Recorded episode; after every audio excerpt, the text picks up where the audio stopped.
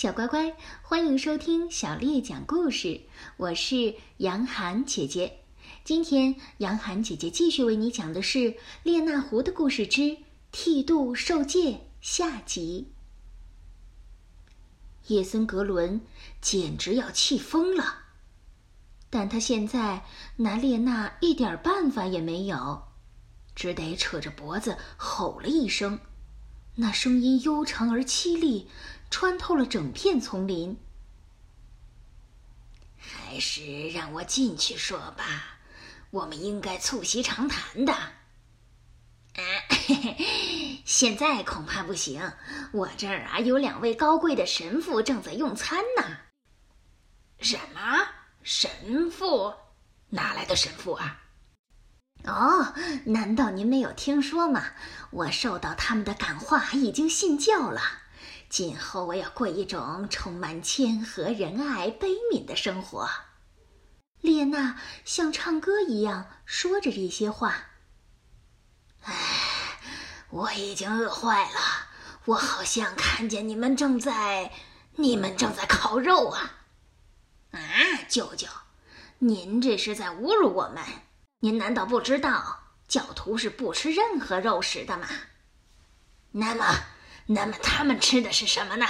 你的这些教室啊，舅舅，我可以坦率地告诉您，他们吃软奶酪，还有又大又肥的鱼。我们的圣父伯努瓦谆谆嘱咐我们，一定要选择最好的来吃。这对我来说又是一件新鲜事儿。但是不管怎么样，这并不妨碍你们给我开门，让我在你家。还住一宿吧，我很乐意的，舅舅。不过，只有修道士或者是隐修教士才能踏进这个门槛，而您却不是，这很遗憾。您还是走您的路吧。再见。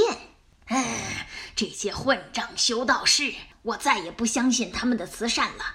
但是不管怎么说，你还是让我进去吧。门关得很严。窗户又有栅栏，列娜，你刚才说到鱼，我还没有吃过这种鱼呢，它是不是很鲜美？能让我尝一小块吗？啊，一块就够了，呃，尝尝味道就行。列娜说：“哎，好吧，为了您，我也顾不了教中的什么清规戒律了。”我现在啊，就去找一点儿给您吧。列娜从锅里取出两块鱼，首先自己把大的那一块一口吃了，这难道不应该吗？然后她把另外的一小块从门上的小洞里塞了出去。叶森格伦拿到那块小鱼，就一口吞了下去，胃里说不出的舒服。食欲也更旺了，舅舅，你要记着，这一块儿是修道士送给您的，他们让我告诉您，希望您不久也能入我们的修道会呢。这样就能经常有这样的东西吃了吗？啊！馋嘴的叶森格伦舔舔嘴巴，很兴趣的问道：“如果我加入了你们的修道会，你们能马上？”再给我吃几块吗！啊，您当然会受到令您非常满意的款待，有很多很多的鱼让您吃个够。但是此时此刻，当您还没有被接受做修道士之前，我不能再给您吃什么东西了。您只有立即入会，立刻接受出家人的剃发仪式，来表示您的虔诚才行。别再犹豫了，为了更多的肉和鱼，快来受戒吧！什么？要我剃发受戒啊？啊，是的，而且要把头发剃个精光。饥饿而贪吃的叶森格伦抚摸着咕咕叫的肚子，无奈的同意了。唉，那好，要剃就剃吧。剃光了它，可一定要再给我几块美味的肉呀！列娜大声的喊道：“ 好啊，舅舅，那还用说嘛？像您这样又有身份又高贵、聪明的人，还这样纯洁、这样虔诚，您肯定很快就会成为这里的院长啦。您肯定以后会比我们更有道行、更有造化，我已经预见到了。叶森格伦假作谦虚的回答：“嗯，嘿嘿嘿你是在取笑我吧？那么我请求你，快快替我举行剃发仪式，我恨不得马上成为你们的道友呢。”列娜。不过是想狠狠地戏弄这只平日傲慢自大的狼一次，而叶森格伦呢，却急着想吃那几块鲜美的鱼，因此就只有听之任之了。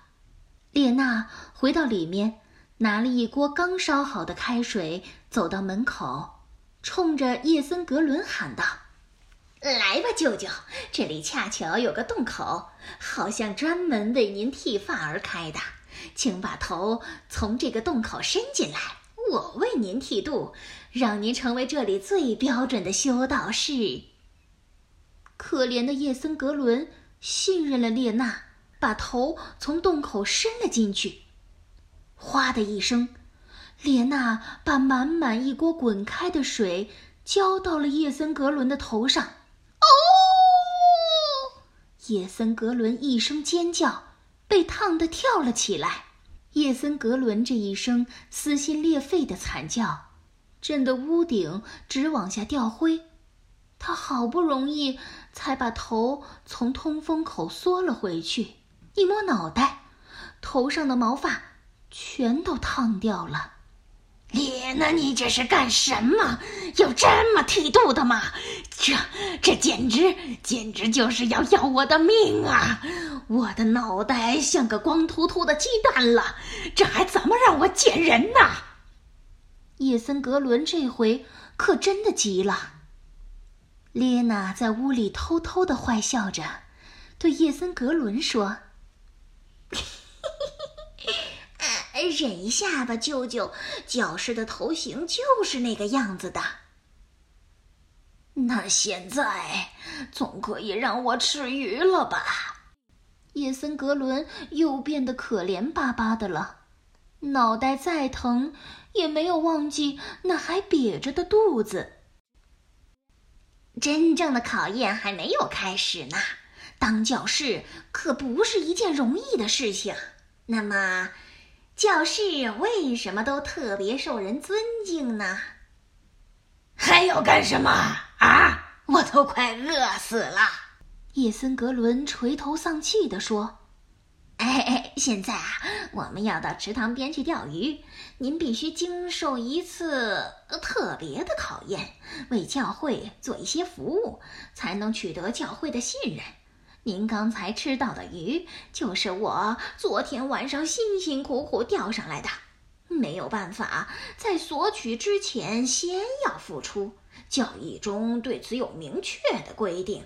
列娜说完之后，就从屋后的一个隐秘的洞口钻了出来，并绕到了叶森格伦的面前。列娜接着又给叶森格伦布置。嘿嘿，现在呀，您同我们寺院里的修道士一模一样了。下一步，让我们谈谈今夜在外面露宿的事吧。教规规定，今天晚上是一个考验的夜晚，这也是神的要求。叶森格伦点着他那被烫得皮开肉绽的头，无可奈何的叹了口气，说。应该做，应该做就做吧。然后，列娜一边谈论着教室的美好而有益的生活，一边将这位新教徒领到了一个池塘边。这就是列娜胡之剃度受戒的故事。小乖乖，今天的故事就为你讲到这儿了。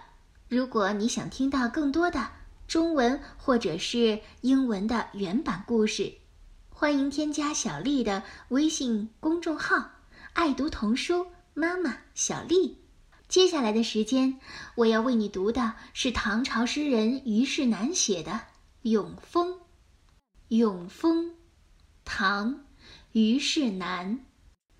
竹舞飘清秀，船歌共绕梁。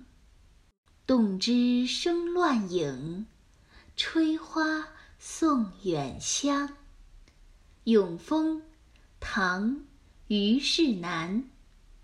竹舞飘清秀，船歌共绕梁。动枝生乱影，吹花送远香。《永丰》，唐·虞世南。竹舞飘清秀，船歌共绕梁。动枝生乱影。吹花送远香，小乖乖，晚。